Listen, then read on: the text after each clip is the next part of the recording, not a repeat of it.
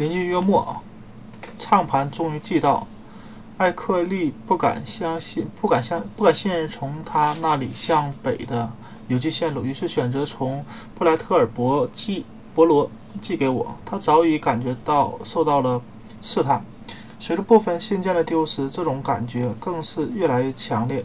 他多次提到某些人的诡异举动，认为这些人是隐秘生物的爪牙和间谍。他的首要怀疑对象就是那个阴沉的农民沃尔特·布朗。此人独自住在靠近密林的破败山间小屋中，经常有人看见他在布莱特尔伯罗、咆哮瀑布镇、凡呃努凡和南伦。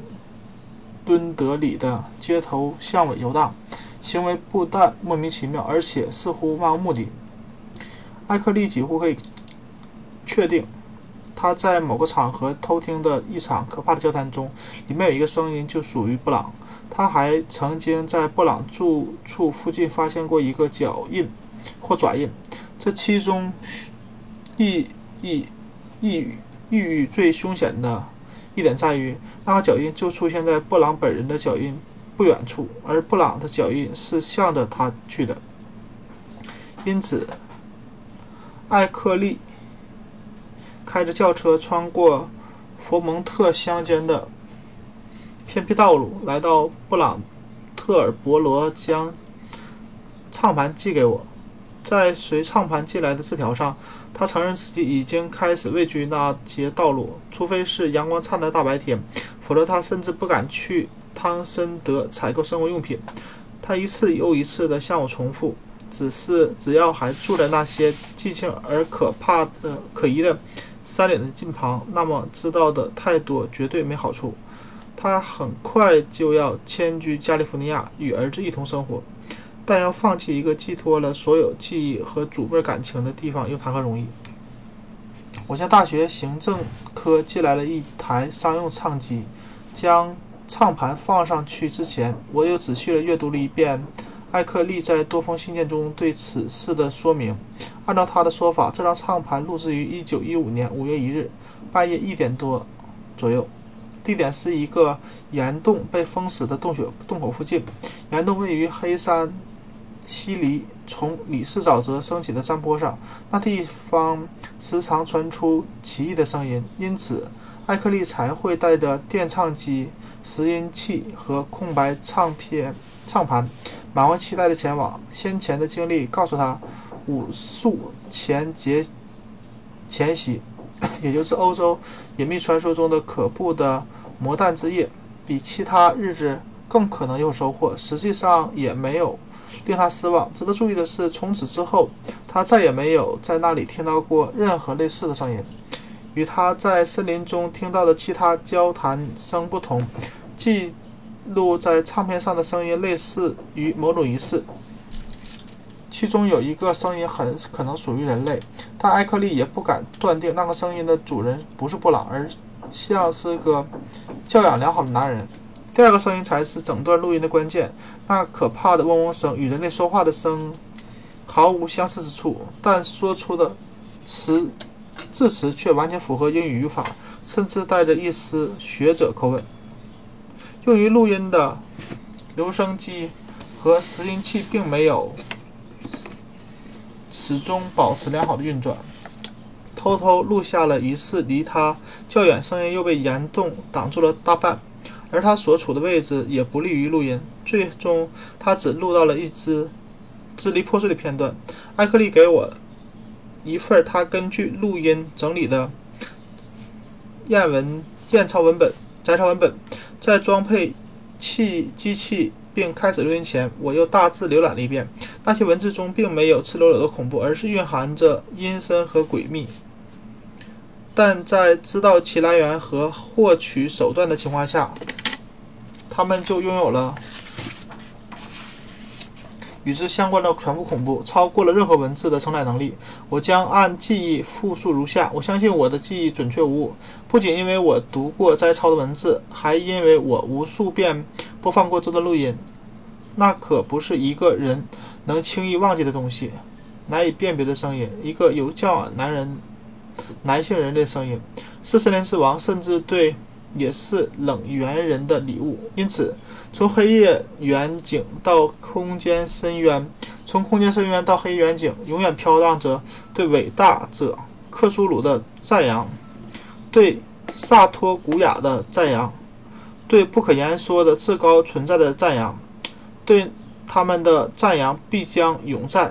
森林之黑山羊将繁衍昌盛。伊亚沙布尼古拉斯，孕育万千子孙的山羊，模仿人类说话的嗡嗡声。咿呀。纱布尼古拉斯，孕育万千子孙的森林之黑山羊，人类声音。看呐，森林之王来了，正在七和九走下石滑的台阶，即品献给深渊中的他，阿萨托斯。五教授我们万种奇迹。以黑夜之翼穿越空间，穿越那给尤格斯最年轻的孩子在边缘的黑色以太中孤独旋转，嗡嗡声，去人类之中找到道路。深渊中的他也许会知道，一切都必须告诉纳亚拉托提普伟大的信使，也将他将换上人类的伪装，蜡制的面具和。掩盖的长袍从七日之界降临，去嘲笑人类的声音。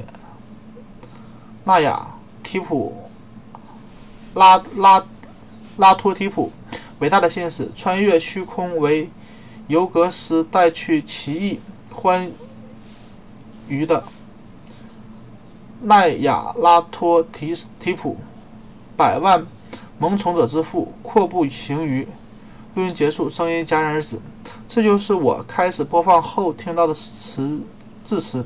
我带着一丝油然而生的恐惧和不愿、不情愿放下唱臂，听着蓝宝石唱针头划过唱盘外圈的声音，很高兴。首先响起模糊而断续的字词来自于人类之口，那个声音浑厚而有教养，似乎有点波士顿口音，仿佛啊，肯定不是。福特福摩特的山村山林村夫，我听到我听着那个微弱但跳动心弦的声音向下念咏，艾克利仔细抄录的文字便自动浮现在眼前。那个声音用浑厚的波士顿口音吟诵：伊亚沙布尼古拉斯，孕育万千子孙的山羊。就在这时，我听见另一个声音，虽说艾克利的述述。叙述已经让我做好了准备，但直到此刻，回想当时的震撼，我依然会颤抖不已。后来，我也向其他人描述过这段录音，他们却认为那只是拙劣的伪造之物或疯子的胡言乱语。如果他们亲耳听过那张受诅咒的唱盘，或者读过艾克利的长篇叙述，尤其是充满恐怖细节的第二封信件，或许他们的想法会完全不一样。说到底，都怪。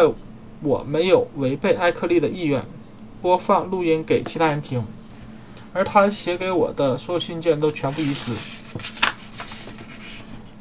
同样是巨大的遗憾。我拥有对那些真实声音的第一手印象，也了解事件背景和相关情况，因此对我来说，这个声音就异乎寻常的可怕了。它紧着跟人类。声响起，一次性的应和前一个声音，而我，而在我的想象中，这个让毛骨悚然的回应来自无法想象的外层地狱，穿过了无法想象的黑暗深渊，自己拍打着翅膀飞进我的耳朵。在两两年多的时间里，我未曾播放过那张亵渎神圣的唱片，但过去的每时每刻，乃至此时此刻，我都能听见那微弱的梦魇般的嗡嗡声。清晰的，就像第一次听到它的样子。咿呀沙布尼古拉斯，孕育万千子孙的森林之黑山羊。尽管这个声音始终回荡在我的耳畔，可我至今无法准确的解析它，也无法将它形象的描述出来。它就像某种恶心的巨型昆虫，在用嗡嗡声笨拙的模仿异族语言。我非常确定，发出声音的部位与人类或任何哺乳。动发生器官毫无相似处。这个声音，无论是音色和音程，还是使其摆脱、彻底摆脱人类和地球生命范畴的梵音，都有着独一无二的特点。它它的出现是那么突兀，第一次听到几乎吓昏了我。在茫然的晕眩中，我听完了剩下的部分，嗡嗡声念涌出更长的第二段话，比起听比比起听比较短的第一段话产生了无限邪恶感，更是加强了许多倍。录音在波士顿口音男子清晰异常的咏引引咏引咏中戛然而止，机器。自动停止播放，我却傻坐在那里，久久地盯着机器。毋庸置疑，后来我反复播放这张让人震惊的唱盘，参照艾克利的笔记，想尽办法研究和分析其中的寓意。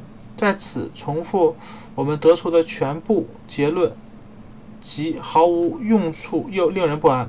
简单的说，就是我和艾克利都同意，我们找到一条线索。这条线索通往神秘而古老的人类宗教中某些极为可证的原始习习俗。在我们眼里，同样显而易见的是，隐藏在隐藏的外来生物与人类中的某些成员保持着古老而错综复杂的同盟关系。这种同盟关系有多么广泛或深入？现状与过去相比有什么变化？我们实在无从猜测，但这条线索至少创作出了一个供我们提出无数恐怖猜测的空间。人类与无名虚无之间似乎存在某种可怕的、可怖的古老的联系，并划分为数个明确的阶段。它意味着，在地球上出现的邪恶魔物来自位于太阳系边缘的黑暗星球尤格斯。但尤格斯本身只是某个可怕的星际种族的前哨站，这个种族的真正起源还在更遥远的地方，甚至远在爱因斯坦时空连续体或最宽泛的已知宇宙之外。另一方面，我们继续讨论那块黑色岩石以及将它安全地送运到了阿卡姆来的办法。艾利克不建议我去探访他。噩梦般的研究场所，出于某些原因，他不敢将石块托付给能够想到的一般运输路线。最后，他决定带着石块穿越整个县去咆哮瀑布镇，利用波士顿、经基恩、温彻顿和菲奇堡等地至缅因的铁路寄给我。虽然这样一来，我就不能沿着干线公路去布莱特尔伯。博罗，而是不得不走一些更偏僻的穿林道路了。他说，在寄出那唱片天，他注意到了一个人在布莱布莱特尔博罗的邮局附近徘徊，举止和表情都非常令人不安。这人似乎很想和工作人员交谈，后来还跳上了运输唱片的那列火车。艾克利说，在我得在得知我顺利收到唱片。唱盘前，他始终有些提心吊胆。就在那时，也就是七月的第二周，他又给我写了一封信，寄丢了。艾克利寄来的一封焦急的询问信，我才知道这次这件事。经过这场风波，他请我不要再使用汤森德的地址，而是将所有的信件都寄到布莱特尔伯罗的邮局总局。他经常去那里看看。或者自己开车，或者搭乘公共汽车。公共汽车近来取代了火车支线上缓慢的客运服务。我能察觉到他正变得越来越焦虑，因为他详细的描述了守门犬在无月之夜越来越频繁的狂叫、吼叫，还有清晨他多次在道路和后院泥地上发现了新鲜爪印。有一次，他说见到了密密麻麻的爪痕、抓痕。印痕对面是同样密集的和坚决的守门犬爪印，并随信寄来了令人不安的照片，证明此事。拍下这张照片的前一晚，守门犬的吼叫和咆哮前所未有的激烈。七月十八日星期三上午，我收到了来自咆哮瀑布镇的电报。艾克利称，他通过。波缅铁路的五零八次列车寄出了黑色岩石。列车于标准时间中午十二点五十五分离开了咆哮瀑布镇，按计划将于下午四点十二分抵达波士顿北站。根据我的计算，岩石最迟将在明天下午送到阿哈姆，因此星期四我为此等了一上午。可是中午又来了又去，石块却没有出现。于是我打电话给邮局，得知没有收到我的包裹，我顿时慌张起来，立刻打电话给波士顿北站的。货运代理惊恐地得知，寄给我的东西根本没有到站。前一天的508次列车只是晚了，晚点了三十五分钟。车上没有任何包裹的收件人是我。货运代理向我保证，他会请公司展开调查。那天我做了最后一件事，就是连夜寄信给艾克利，向他陈述我遇到的情况。第二天下午，波士顿货运办公室以值得夸奖的速度完成了调查。代理人得知情况后，立刻打电话给我。物流巴士列车上的货运职员回忆起了很可能与丢失邮件有关的一件事情。标准时间下午一点刚过，列车在新罕布什尔州基恩停车等待。他和一名男子有过一场争执。这名男子的声音非常怪异，身材消瘦，沙发黄沙发色。黄啊，沙黄色的头发，看上去像个乡下人。他说，这名男子看似看见一个很重的盒子，变得非常激动，声称那是他等待的包裹。但列车上和公司登记册中都没有相关的记录。他自称名叫斯利斯坦利亚当斯，说话的声音含糊不清，带着怪异的嗡嗡声，使得那位职员感觉到异常异乎寻常的眩晕和欲。昏昏欲睡，职员不记得他的对话是如何结束的，只记得列车开动时，他突然一下子惊醒过来。波士顿办公室的代理人还说，这名职员虽年轻，但在诚实和可靠方面毫无疑问，履历清白，已经在公司工作很长时间。我向代理人问到那位职员的姓名和住址，当晚就赶往波士顿与他面谈。这是一位坦诚而讨人喜欢的年轻人，但我发现他无法为先前的。叙述增添更多细节。奇怪的是，他不敢确定自己还能不能认出那个来打听包裹的怪人。我意识到他没什么可说的，于是返回阿卡姆，连夜写信给艾克利货运公司、警察局和吉恩车站的货运代理人。那个声音怪异的男子对货运职员施加了诡异的影响。我觉得。我感觉他在这场不祥事件中扮演了，肯定扮演了是至关啊关键的角色。希望吉恩车站的雇员和电报局的记录能提供他的一些情况，还有他是何时何地用何种方式向货运职员打听的包裹。可是我不得不承认，我的所有调查都一无所获。七月十八日中午过后，我确实有人在车站附近听见过。声音怪异的男人，一名叫萨布者，模糊记得此人与一个沉重的盒子有什么联系，但没有人认识他。在此之前和之后都没有人再见过他。就目前所知道所知的情况看，他没有去过电报局，没有收到过任何信件，货运公司也没有向任何人透露过那块黑色岩石就在五五六八次列车上。艾克利当然也在。到处打听，甚至去了一趟吉恩，询问车站附近的人。但对此，但他对此事的态度比我更加听天由命，似乎认为盒子的丢失符合某种不可避免的趋势，是不祥而凶险的环节之一。对找到他并不抱什么真正希望。他说，身上怪物和他们的间谍。无疑拥有心灵感应和催眠的能力，并在一封信中含蓄地说，他不认为磁块还在地球上。当我，啊，而我当然被激怒了，因为我本来以为自己至少有希望从那些古老模糊的象形文字中解读一些令人震惊的隐秘事实。要不是埃克利随后的信件将山岭意识。的恐怖提高了一个新的阶段，立刻吸引我全部的注意力，我肯定会长时间的遗憾下去。